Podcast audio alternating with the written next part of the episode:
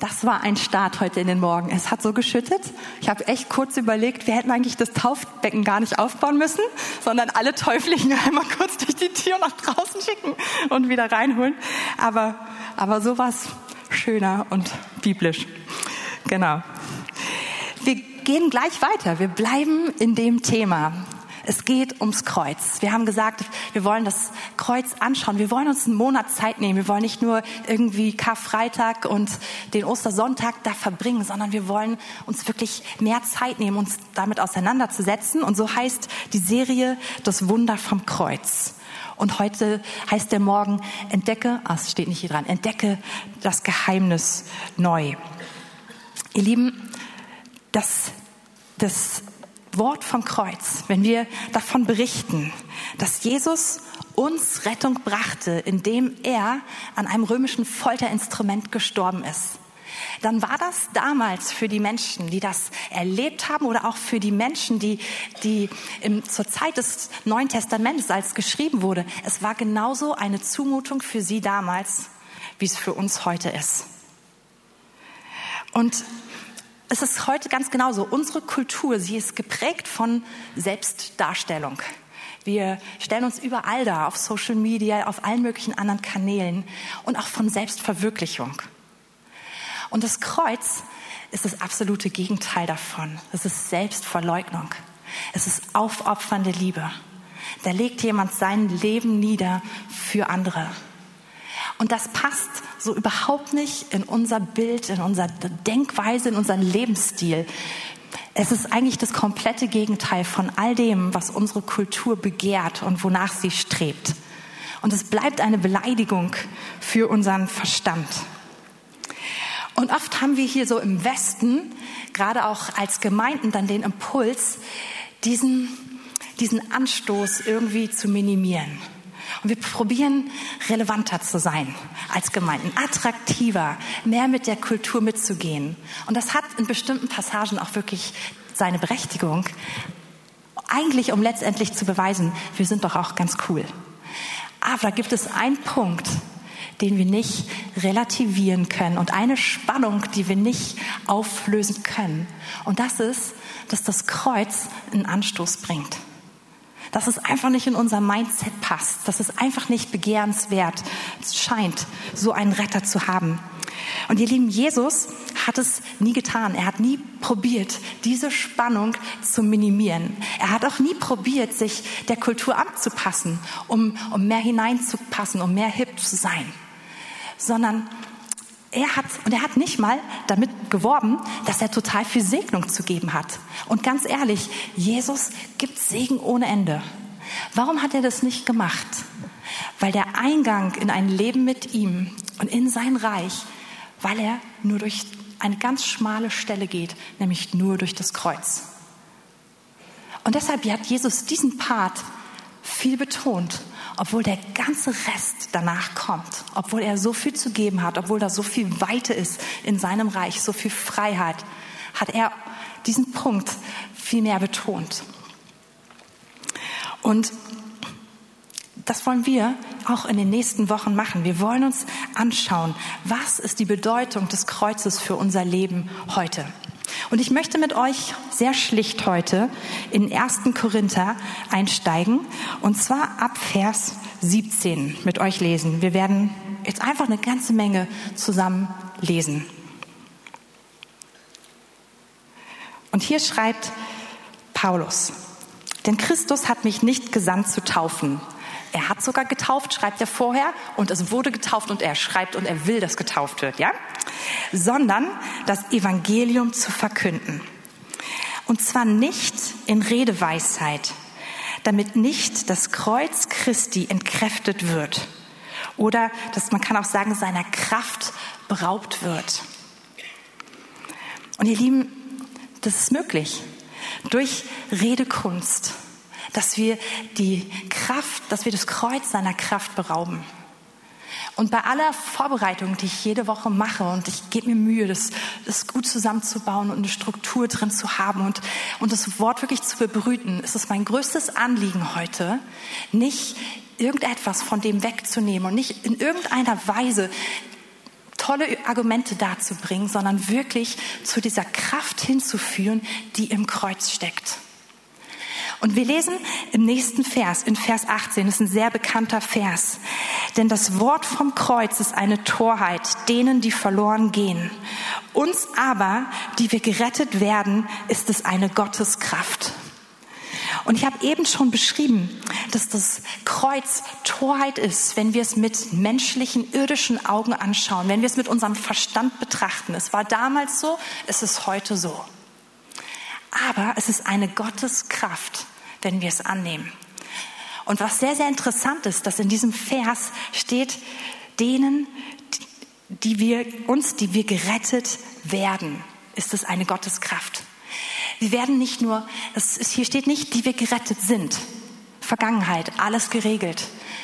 Es ist auch nicht, die wir einst gerettet sein werden, sondern die, die wir in dem Prozess sind. Im Englischen heißt es those who are being saved. Also es ist vielleicht noch ein bisschen klarer. Dann, wir sind dabei, gerettet zu werden. Wir sind gerettet worden, wir sind gerade dabei, noch weiter gerettet zu werden und wir leben die volle Rettung, Erlösung, wenn wir beim Herrn sind. Und wir alle, die wir in diesem Prozess stecken und die es angenommen haben, die erleben Gottes Kraft. Und was, was umfasst diese Rettung?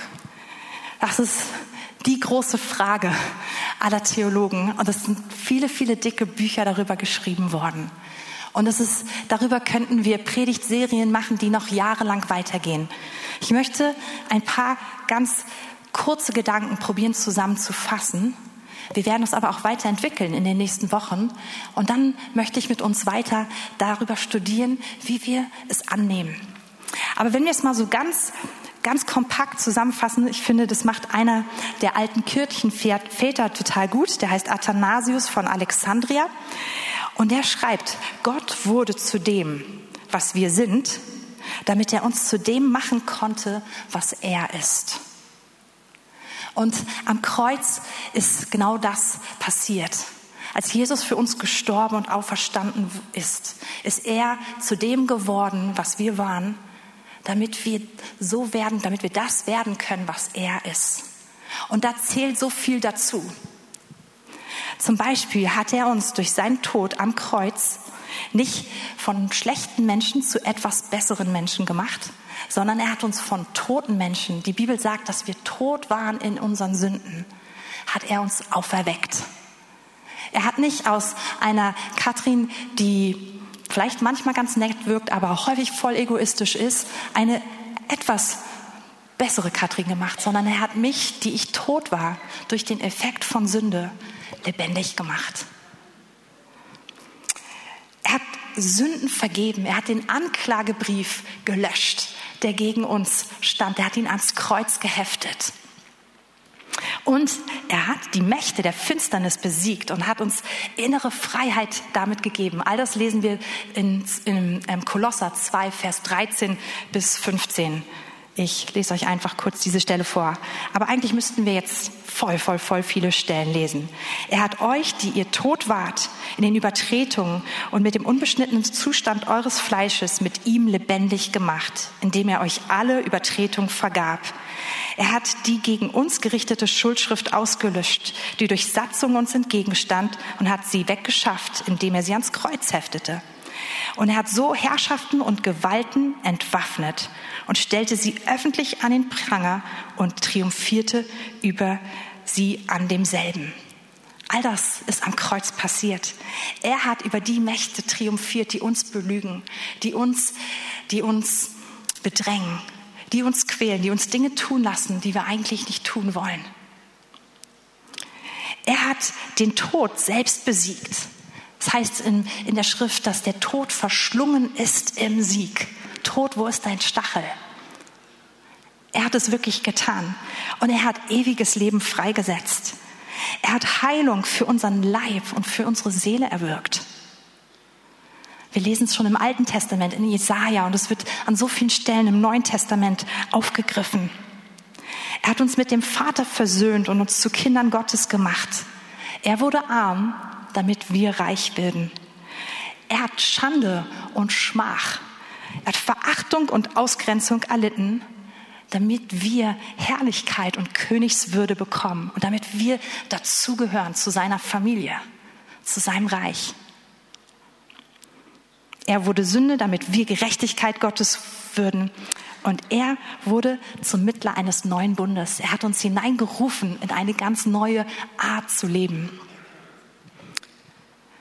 Und ihr merkt nur mit diesen ganz wenigen Stichpunkten, die wir, die wir so lange fortführen könnten, dass das, was am Kreuz passiert ist, dass es ganz schön umfassend ist und wie wir es am Anfang gelesen haben, dass es etwas ist, was nicht nur einmal kurz wirksam ist, sondern was unser ganzes Leben lang weiter wirken soll und seine volle Wirkung entfalten soll. Und dementsprechend ist es wichtig, dass wir es studieren, dass wir immer wieder zurückgehen. Und ich möchte jetzt mit euch die Passage aus dem 1. Korinther 1 weiter studieren, weil sie uns total viel weiter darüber lehrt. Und wir lesen jetzt weiter ab Vers 21. Denn weil die Welt durch ihre Weisheit Gott in seiner Weisheit nicht erkannte, gefiel es Gott durch die Torheit, Torheit heißt auch so viel wie Dummheit, ja, der Verkündigung, diejenigen zu retten, die glauben. Und jetzt wird's interessant. Während nämlich die Juden ein Zeichen fordern und die Griechen Weisheit verlangen. Also im, im jüdischen Mindset war man sehr pragmatisch. Wir haben letzte Woche von Matthias Hoffmann viel, hat er uns da viel mit reingenommen in das, in das jüdische Denken, was sehr bildlich sehr, und sehr praktisch ist. Und die Juden haben gefragt, wo ist das Zeichen? Wo ist das Wunder? Und erinnert ihr euch an Nikodemus, der in der Nacht zu Jesus kommt, der, der, der ein gebildeter ähm, ja, Pharisäer ist, Teil des, des ähm, Rates ist, des Hohen Rates, und er kommt zu Jesus und sagt, Rabbi, ich weiß, dass du von Gott kommst, denn niemand kann die Zeichen tun, die du tust. Was hat ihn so berührt, ihn überzeugt? Die Zeichen, die Jesus getan hat. Und als Jesus gewirkt hat auf der Erde, gibt es immer wieder die Situation, wo die Menschen zu ihm kommen. Und die Pharisäer kommen besonders zu ihm und sagen, auch so verrückt, er ist überall und er wirkt und er heilt und er tut Wunder und er vermehrt Essen und Brot und alles. Und dann kommen sie zu ihm und sagen, wir würden ja gerne glauben, aber kannst du uns bitte ein Zeichen am Himmel zeigen? Also Juden waren, wollten sehen, wollten es praktisch haben. Zeig's, beweis es. Und Jesus sagt ihm, ich werde euch kein Zeichen geben, außer das des Jona. Und damit meint er, dass er, dass er sterben wird, dass er im Totenreich sein wird und dass er, auf, dass er auferstehen wird. Und dann gibt es die Griechen. Und die Griechen waren versessen auf Weisheit, auf Erleuchtung. Die Philosophen und die Denker, das waren die Volkshelden ihrer Zeit. Ich glaube, in Rom musste man Gladiator sein, um zum Star zu werden. Bei den Griechen musstest du ein Denker sein, ein Philosoph und du bist ein Volksheld gewesen. Und in der griechischen Kultur war das Ding, wonach man getrachtet hat, Erleuchtung, Verständnis, die Zusammenhänge des Universums zu verstehen, alles zu durchdringen, erklären zu können, Theorien aufstellen zu können. Und so ist auch bei Paulus, als er nach Griechenland reist und nach Athen reist und auf den Areopag kommt, sie wollen hören. Und die Grundfrage ist, hast du was Neues? Kannst du uns was erzählen, was wir noch nie gehört haben? Unsere Ohren jucken danach. Wir wollen was Neues. Und jetzt lesen wir hier, also die einen suchen die Zeichen, die anderen suchen die Weisheit. Und Vers 23 heißt es, also während die einen das fordern und jenen das verlangen, verkünden wir Christus, den Gekreuzigten, den Juden ein Ärgernis, den Griechen eine Torheit, eine Dummheit, eine Absurdität. Denen aber, die berufen sind, sowohl Juden als auch Griechen, verkünden wir Christus, Gottes Kraft und Gottes Weisheit.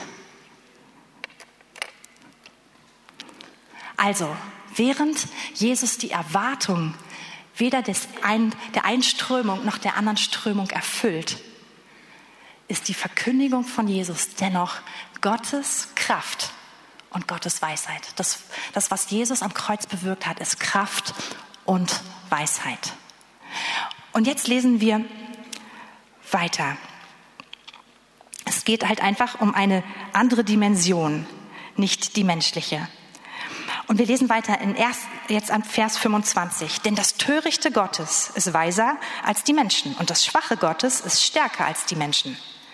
Seht doch eure Berufung an, ihr Brüder. Da sind nicht viele Weise nach dem Fleisch, nicht viele Mächtige, nicht viele Vornehme, sondern das Törichte der Welt hat Gott erwählt, um die Weisen zu Schande zu machen. Und das Schwache der Welt hat Gott erwählt, um die Starken zu Schande zu machen. Und das Unedle der Welt und das Verachtete hat Gott erwählt, das, was nichts ist, damit zunichte zu machen, was etwas ist, damit sich kein Fleisch vor ihm rühmen kann. Das Kreuz befriedigt unsere menschliche Erwartung nicht. Die nicht der Juden, die nicht der Griechen, auch nicht unsere heute, die menschliche. Wenn Gott gemäß der Erwartung und der Vorstellung der Menschen damals gerettet hätte, ich glaube, dann wären sie drauf geflogen. Wie hätte das ausgesehen? Er hätte gerettet durch riesige, riesige Zeichen oder gerettet durch große Weisheit. Und es wäre eine Anziehung gewesen. Guscha, darf ich einmal ganz, ganz kurz deinen Stab ausleihen? Okay, Dankeschön. Wir haben in den letzten Tagen viel von Hochsprung, Stabhochsprung gehört, weil ein bekannter Mensch, der den Stabhochsprung ähm, revolutioniert hat, ist gestorben. Das war der Dick Fosbury. Der hat nämlich den Fosbury Flop erfunden. Ne? Und der konnte über 2,24 Meter die Latte springen. Ich weiß gar nicht, das ist höher, als ich es, glaube ich, zeigen kann. Also ich würde mal schätzen, vielleicht sind hier so zwei Meter und er konnte also noch höher springen und er, ist, er war der Erste, der rückwärts rüber gesprungen ist. Und ihr Lieben, wenn die Latte von Rettung hochgehangen hätte, ich glaube, es hätte uns Menschen, es wäre für uns menschlich attraktiv gewesen. Wir hätten in die Hände gespuckt und gedacht, juhu. Kleines Problem, ich glaube, die meisten von uns wären niemals drüber gesprungen. Da ist nämlich keine Chance, dass ich über diese 2,24 Meter jemals rüberspringe. Aber es wäre attraktiv gewesen in unserem Denken. Versteht ihr, was ich meine? Und jetzt kommt Jesus und er setzt die Latte niedrig.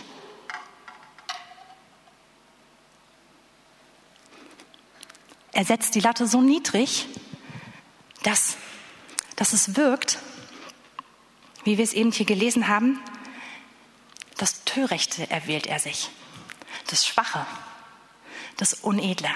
Jesus ist gekommen und hat Rettung auf eine Weise gebracht, die töricht wirkt, die dumm wirkt, die naiv wirkt.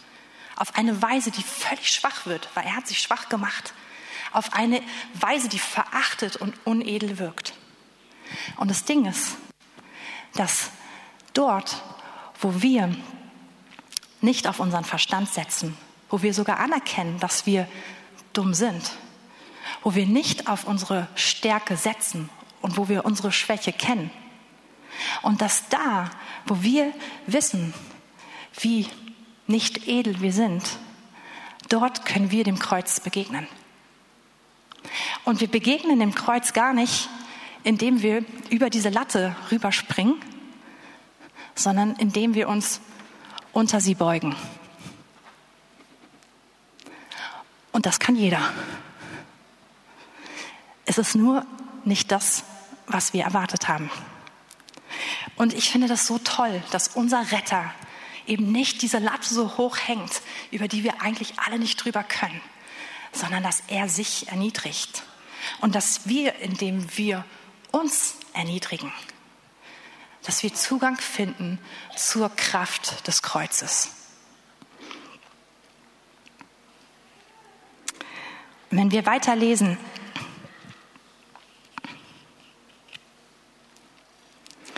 heißt es hier, durch ihn aber seid ihr in Christus Jesus, der uns von Gott gemacht worden ist, zur Weisheit, zur Gerechtigkeit, zur Heiligung und zur Erlösung. Damit es geschehe, wie geschrieben steht, wer sich rühmen will, der rühme sich des Herrn.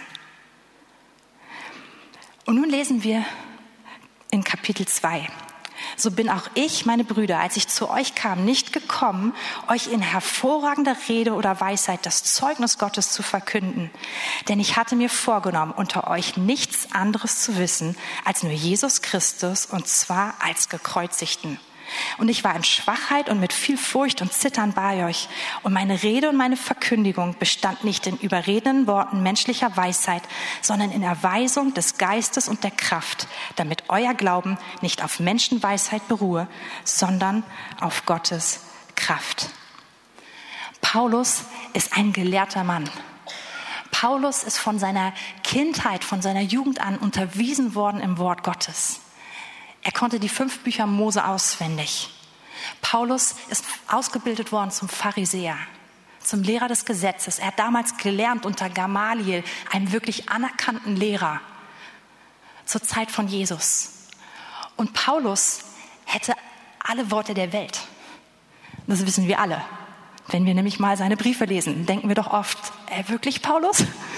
Was war denn das? Was wolltest du sagen? Also Paulus kann es. Und Paulus kommt zu den Griechen. Er kommt zu den Korinthern, die in Griechenland wohnen. Es ist eine ziemlich multikulturelle Truppe oder auch eine Stadt, die sehr multikulturell aufgestellt ist, aber im griechischen, also im Griechen, Teil von Griechenland. Und was wollen die Griechen nochmal? Weisheit, Erleuchtung. Und Paulus sagt, ich habe mir vorgenommen, ich habe darauf geschaut, dass ich unter euch nichts anderes bringe und nichts anderes weiß als Christus und ihn gekreuzigt. Und das ist wirklich beeindruckend, ihr Lieben. Und Paulus ist ein schlauer Mann. Und er macht es, weil er weiß, dass hier eine Kraft drin ist. Und er will, dass die Korinther Gott nicht auf der Ebene von Worten und von menschlicher Weisheit be begegnen, sondern in der Erweisung des Geistes und der Kraft. Und das gehört zu diesem dazu, wenn wir einfach ganz schlicht das Kreuz anschauen und das Kreuz verkünden. Das gehört zusammen. Es bestätigt es nicht mal nur, sondern es gehört einfach dazu. Es ist Teil davon. Und jetzt lesen wir weiter. Wir reden allerdings Weisheit unter den Gereiften. Aber nicht die Weisheit dieser Weltzeit, auch nicht der Herrscher dieser Weltzeit, die vergehen nämlich, sondern wir reden Gottes Weisheit im Geheimnis, die verborgene, die Gott vor den Weltzeiten zu unserer Herrlichkeit vorherbestimmt hat, die keiner der Herrscher dieser Weltzeit erkannt hat. Denn wenn sie sie erkannt hätten, so hätten sie den Herrn der Herrlichkeit nicht gekreuzigt.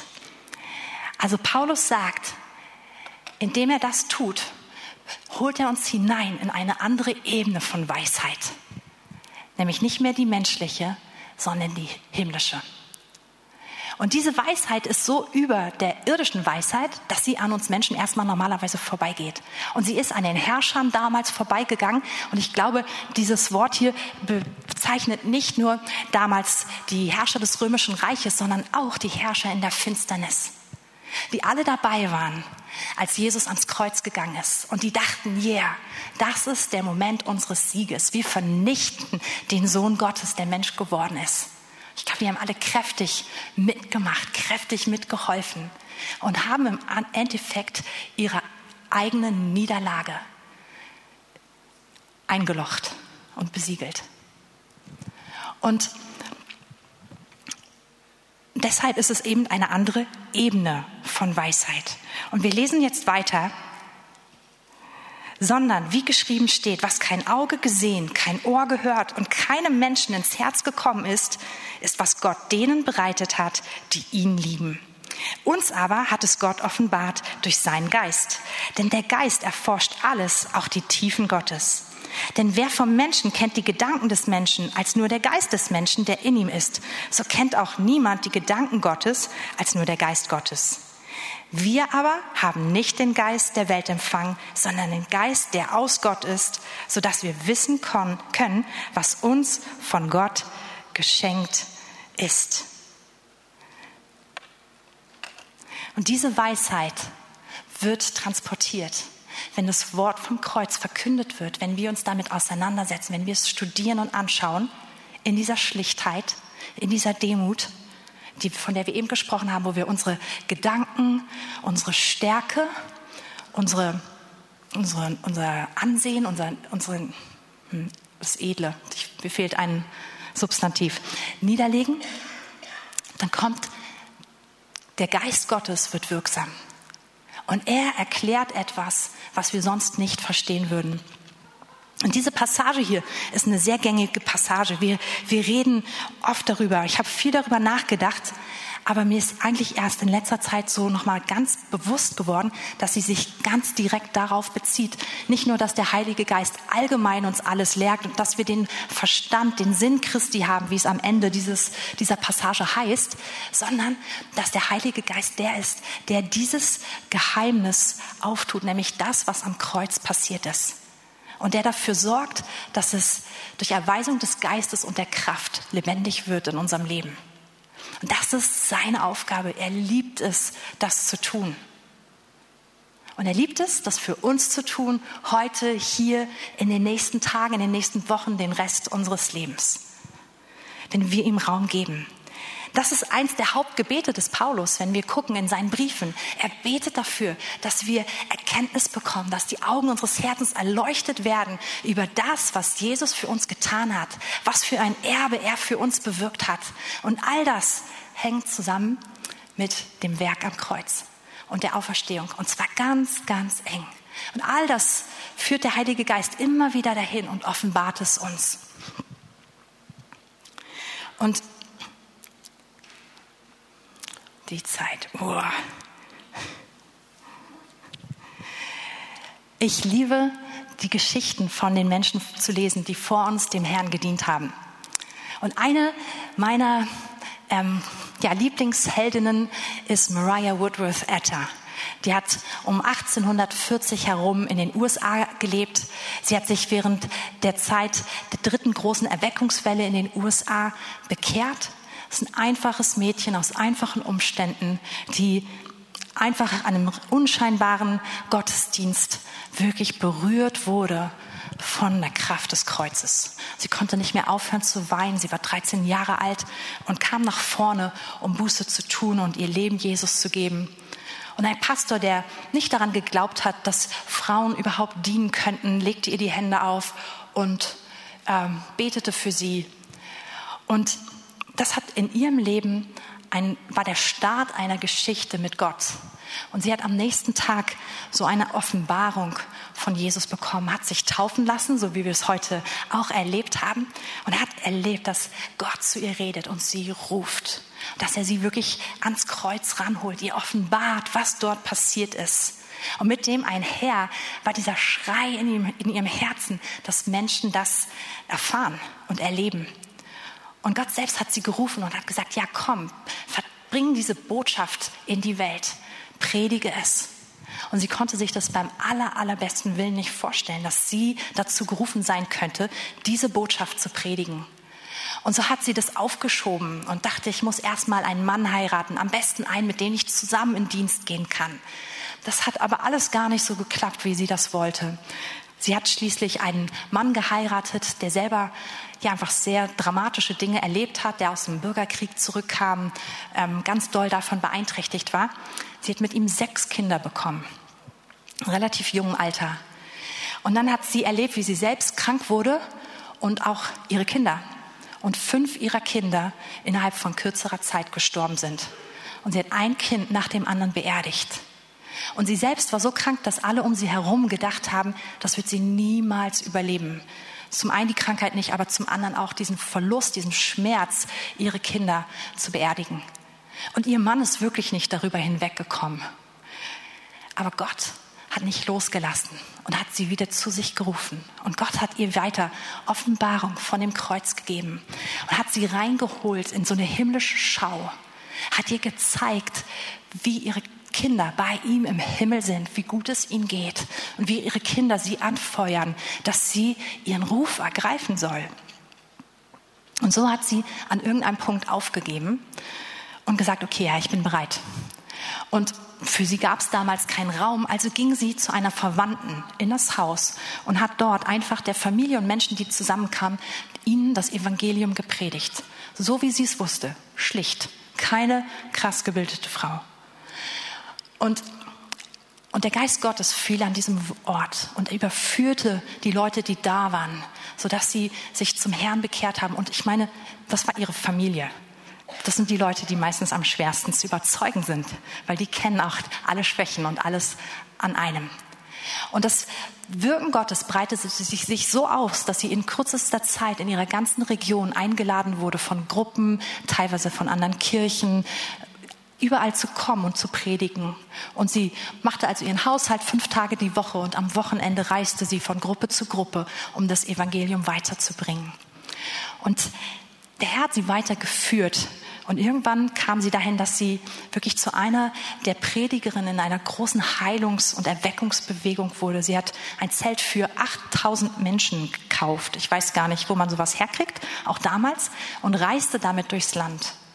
Und was passierte, wenn sie gebetet hatten, das war sehr besonders, weil es die Menschen damals noch nicht so kannten, ja, zu dieser Zeit, dass während sie redete, dass viele Menschen vom Heiligen Geist so erwischt wurden, dass sie wie abwesend waren und eine Offenbarung vom Kreuz, vom Himmel, aber auch von der Realität der Hölle bekommen haben. Und dass sie häufig über Stunden wie nicht ansprechbar waren, weil sie eine Offenbarung von dem bekommen haben, worüber wir heute gelesen haben. Und ihr Lieben, ich glaube nicht, dass das eine Ausnahme ist, sondern dass das das ist, was der Heilige Geist für jeden von uns machen möchte. Paulus, als er das Abendmahl ähm, beschreibt, sagt er, ich habe es vom Herrn empfangen, was ich euch weitergegeben habe. Paulus war nie dabei. Aber, aber der Geist Gottes hat ihm offenbart, was Jesus am Kreuz gemacht hat und selbst wie er das vorher schon seinen Jüngern erklärt hat. Und ihr Lieben, ich glaube, dass der Geist Gottes darauf wartet, uns immer und immer und immer mehr und tiefer da hineinzuführen. Und ich kenne Jesus quasi seit ich denken kann. Ich bin enorm christlich aufgewachsen. Ich äh, habe, glaube ich, in Sprachen gebetet, bevor ich Deutsch geredet habe, wie alle Kinder. ähm, ich, oh Mann, ich habe mich, glaube ich, mit drei angefangen, regelmäßig zu bekehren. Ich war, bin so christlich aufgewachsen, dass ich dachte, dass jeder, der stirbt, gekreuzigt wird. Weil ich zuerst vom Kreuz gehört habe, bevor ich verstanden habe, was normaler irdischer Tod ist. War ein bisschen konfus, gebe ich zu, hat der Herr geregelt, ja. Ähm, es war immer logisch, aber es braucht diese Offenbarung vom Geist Gottes. Und die gibt er gerne. Und ich habe das mein Leben lang gerne gehört, wenn Menschen erzählt haben, wie sie diese Offenbarung bekommen hat. Mein Mann hat sich bekehrt, als er schon 17, 18 war, nicht so wie ich in einer christlichen Familie und alles war schon irgendwie, immer schon irgendwie da. Und er hat erzählt, wie er mitten in einem Gottesdienst, wie, wie er auf einmal seine Augen aufmachte und vor sich wirklich das, den, das Kreuz, also richtig so einen Stamm gesehen hat und das Blut gesehen hat, was runtergelaufen ist. Und es hat mich immer berührt. Und ich habe einfach zum Herrn gesagt, Herr, gib mir mehr Offenbarung. Und er tut es. Er tut es gerne auf total unterschiedliche Arten und Weisen. Manchmal sehr spektakulär und oft einfach durch das Wort. Einfach indem es mich dorthin zieht. Und ich merke, dass ich will das Wort nicht, nicht runterdrücken, weil ich Sachen nicht erlebe, sondern ich will zu diesen Passagen hin, die vom Kreuz und von der Kraft des Kreuzes erzählen und die einen Anstoß in mir bewirken, die eine Reibung in mir bewirken, weil ich noch nicht alles davon erlebt habe. Aber ich will es und es zieht mich, es zieht mich wie so ein Sog. Es zieht mich seit einer ganzen Weile, dass ich merke, ich kann nicht davon weggehen. Ich gehe immer wieder dahin, wenn ich lese. Und, und da ist Kraft drin. Und ich glaube, dass der Heilige Geist uns einfach einlädt, auch gerade im Lauf der nächsten Wochen.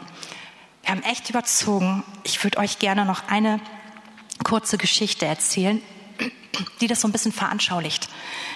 Ich habe ein Buch gelesen von Randy Clark und er beschreibt das, was ich euch gerade probiert habe zu beschreiben, auf ja, auf ein Thema bezogen. Also Randy Clark ist dafür bekannt, dass er von Gemeinde zu Gemeinde reist und viel über Heilung predigt. Und mehr zu Anfang seines Dienstes, es war schon, er war voll in diesem Heilungsdienst, war er eingeladen in eine Gemeinde, es war glaube ich eine kleine Gemeinde, und er war dabei, sich vorzubereiten, hat sich die Passage aus Matthäus 10 angeguckt, wo Jesus seine Jünger aussendet und sagt, ähm, verkündet das Reich Gottes, heilt die Kranken, weckt die Toten auf, reinigt die Aussätzigen, setzt die, die, die dämonisierten Personen frei. Und er redet darüber nach und der Heilige Geist fragt ihn, dich ärgert diese Passage, oder? Und er sagt, ja, richtig. Das mit der Totenauferweckung. Ich möchte es am liebsten streichen. Mann, wir kämpfen da so für Heilung zu erleben. Was soll ich ihm über Totenauferweckung erzählen? Und der Heilige Geist überführt ihn und sagt, Randy, zieh das Wort Gottes nicht runter auf das, was du erlebst, sondern definier nicht durch das, was du erlebt hast, mein Wort und meine Kraft, sondern lass meine Kraft und mein Wort das definieren, was du erlebst. Und er meinte, predige Totenauferweckung. Und Randy Clark war so, okay, ich habe in meinem Leben erst von zwei Totenauferweckungen gehört in Südamerika durch Oma Caprera. Also ich bringe es mit rein und ich erzähle diese zwei Geschichten. Er ist in dieser Gemeinde, er macht das, was der Herr ihm aufgetragen hat und ja, weiß, ich habe gehorcht und er reist weiter.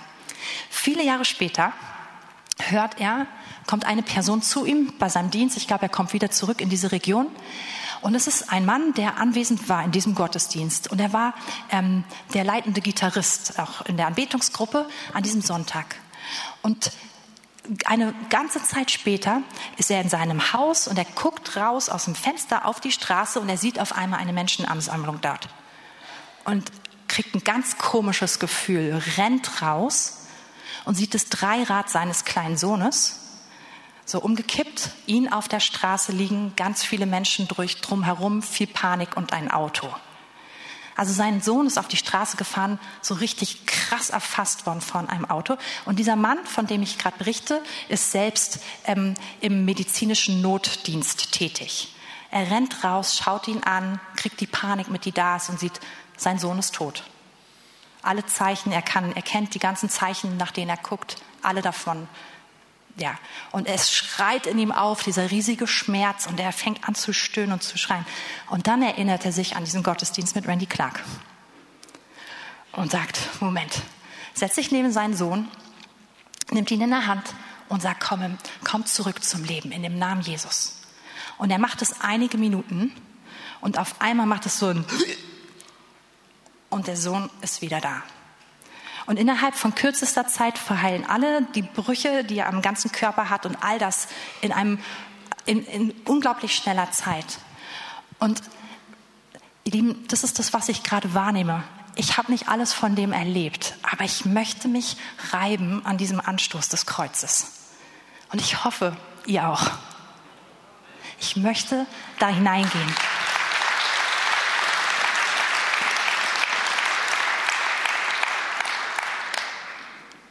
Und ich möchte erwarten, dass indem wir das tun, dass sich darin der Geist Gottes und die Kraft Gottes offenbart. In alle Richtungen. Wir erleben die Liebe Gottes. Wir erleben die Gemeinschaft mit ihm. Wir erleben, dass wir frei werden, dass wir in Heiligung hineingehen, dass wir Heilung erleben, dass wir Totenauferweckung erleben. In alle Richtungen, ihr Lieben. Aber das Ding ist, wir müssen uns unter die Latte beugen. Wir geben Gott unsere Erfahrung, auch die Erfahrungen, die wir, die negativen Erfahrungen, auch das, was wir noch nicht erlebt haben. Und das definiert nicht länger, was das Kreuz kann, sondern wir lassen den Geist Gottes und seine Kraft neu das definieren, was er für uns bewirkt hat. Und dazu möchte ich euch einladen. Wir müssen nichts in unserem Leben vor diesem Kreuz bewahren, sondern jeden Winkel unseres Lebens dürfen wir zum Kreuz bringen und erleben, dass wer sein Leben behalten will, der wird es verlieren. Aber wer sein Leben verliert und dorthin bringt, der wird es gewinnen. Kommt ihr nach vorne? Ihr habt heute die Cups und wir haben uns nicht geirrt. Ich weiß, es ist nicht der erste Monat, aber wir wollen wirklich dem Geist Gottes Raum geben das immer mehr unter uns zu offenbaren. Und ich möchte die Einsetzungsworte für euch vorlesen. Und heute ist es vielleicht einfach gut, dass wir eine Zeit haben, wo wir ganz persönlich das Abendmahl nehmen. Du kannst gerne auch mit deinem Ehepartner oder wenn du mit jemandem zusammen beten möchtest, das tun. Aber ja, hier steht in 1. Korinther 11, Vers 23, denn ich habe vom Herrn empfangen, was ich euch überliefert habe, nämlich dass der Herr Jesus in der Nacht, als er verraten wurde, Brot nahm und dankte und es brach und sprach, Nehmt, esst, das ist mein Leib, der für euch gebrochen wird, dies tut zu meinem Gedächtnis.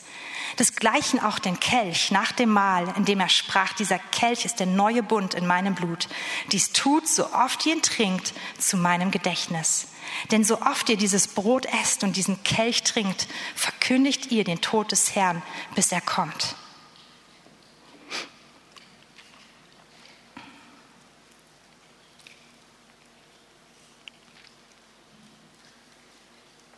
In Vers 30 heißt es, deshalb sind unter euch viele Schwache und Kranke und eine beträchtliche Zahl sind entschlafen. Wenn wir, wir sollen prüfen und selbst prüfen, denn wenn wir unwürdig essen und trinken in einer Weise, die den Leib Jesu nicht anerkennt, das Werk, was er getan hat, nicht anerkennt, dann ist da mehr Raum für Krankheit. Und wir wollen das Erlösungswerk ergreifen, anerkennen, auspacken. Ja? Lass uns beten zusammen, bevor wir es nehmen. Jesus, wir danken dir für dein Werk. Wir danken dir dafür, dass du dich erniedrigt hast, dass du dich schwach gemacht hast, dass du, dass du verachtet worden bist, dass du diesen Weg gewählt hast, damit du für uns alle einen Weg bahnst zur Rettung zu einem Leben mit dir, zu einem Erbe, was du für uns vorbereitet hast. Ich danke dir, dass es kein Unfall war, sondern dass es von Anfang an der Rettungsplan war, der geheime Rettungsplan Gottes, den wir einfach durch unsere menschliche Sicht nicht erkennen konnten. Und danke, Heiliger Geist, dass du uns Offenbarung schenkst über die Liebe unseres Retters, über die Kraft, die in dem Erlösungswerk Jesu liegt über den Sieg, den er errungen hat, der unser Sieg ist. Und wir wollen uns heute wirklich vor dir beugen, unseren Verstand vor dir hinlegen, unsere Erfahrung vor dir hinlegen, unsere Stärke, unser Ansehen. Und sagen, Herr, wir wollen deins. Wir wollen Raum machen für deine Kraft und für dein Werk in unserem Leben. Und jetzt, ja, nimm, nimm das dieses Brot und diesen Saft. Und dank Jesus dafür, dass er dir Offenbarung schenkt.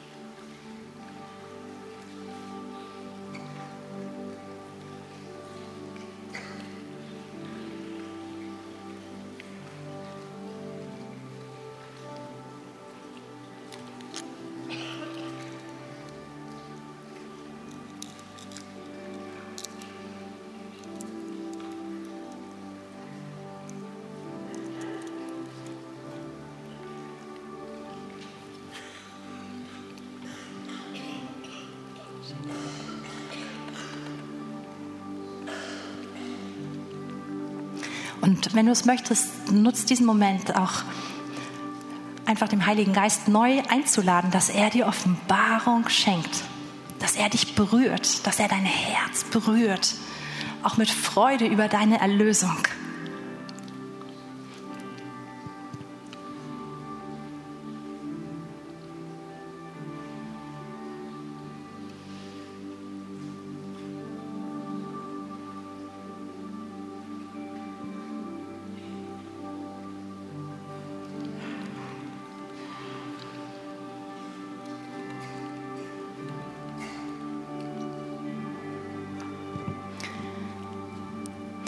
Jesus, wir danken dir auch für dein Blut, unter das wir uns stellen dürfen, was wir ganz bewusst tun als Gemeinde.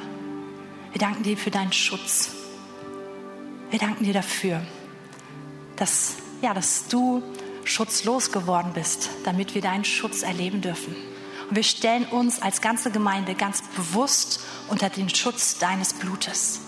Wir danken dir, dass dein Erlösungswerk, dass es für uns zählt. Wir danken dir, dass du deinen Körper hast zerschlagen lassen, dass du diese Striemen ertragen hast durch die Peitsche und dass in diesen Striemen unsere Heilung ist. Körperlich her, aber wir danken dir auch für seelische Heilung, die du freigesetzt hast für uns. Und wir danken dir, dass du uns Offenbarung darüber schenkst und wir wollen es heute ergreifen. Herr, das, was du uns gegeben hast, soll nicht länger irgendwo ungenutzt liegen, sondern Herr, wir wollen es ergreifen. Wir ergreifen es heute Morgen. Und so rufe ich wirklich Heilung aus über jedem Körper, der angeschlagen ist.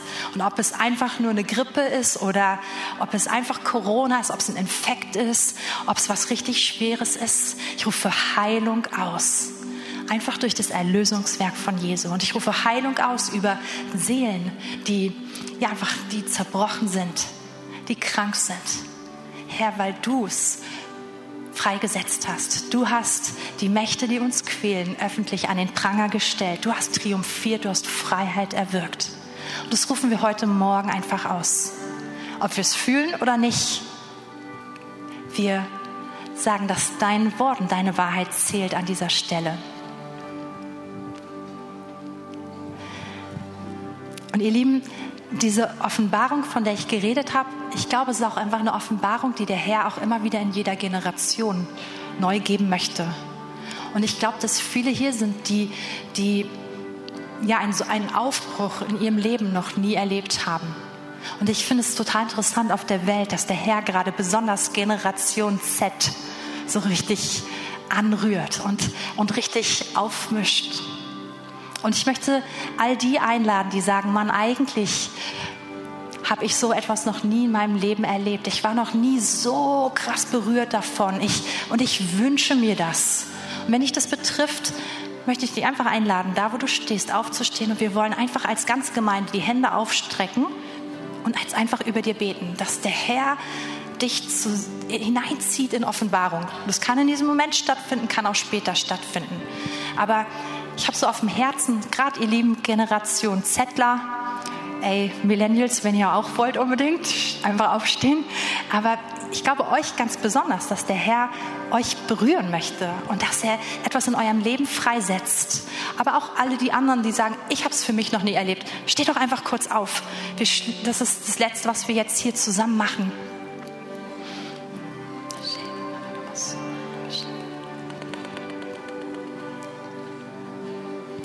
Und Herr, ich möchte das wirklich freisetzen über unseren Geschwistern. Neue Offenbarung. Heiliger Geist, du liebst es, das zu tun. Du liebst es von Herzen.